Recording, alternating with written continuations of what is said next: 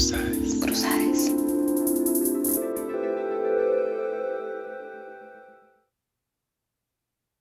Soy Tomás Lita y esto es Cruzades. Difundimos literatura queer. Nos prestamos las voces. Te leemos al oído. En este episodio, Cristina Perirossi por Graciela Borges.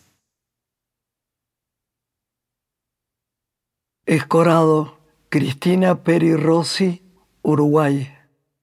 Mirándola dormir, dejé que el barco se inclinara lentamente hacia un costado, precisamente el costado sobre el que ella dormía, apoyando apenas la mejilla izquierda, el ojo azul, la pena negra de los sueños, y por verla dormir, me olvidé de maniobrar, pensando en las palabras de un poema que todavía no se ha escrito y por ello era el mejor de todos los poemas, tan sereno, tan sutil como su piel, su piel de mujer casi dormida, casi despierta, tan perfecto como su presencia inacible sobre la cama, proximidad engañosa de contemplarla como si realmente pudiera poseerla allá en la zona transparente donde no llegan las sílabas orando, ni el clamor de las miradas que quieren acercarse en la falsa,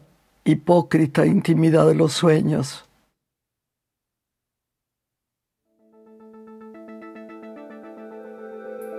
Cruzades. Cruzades. Cruzades. Cruzades.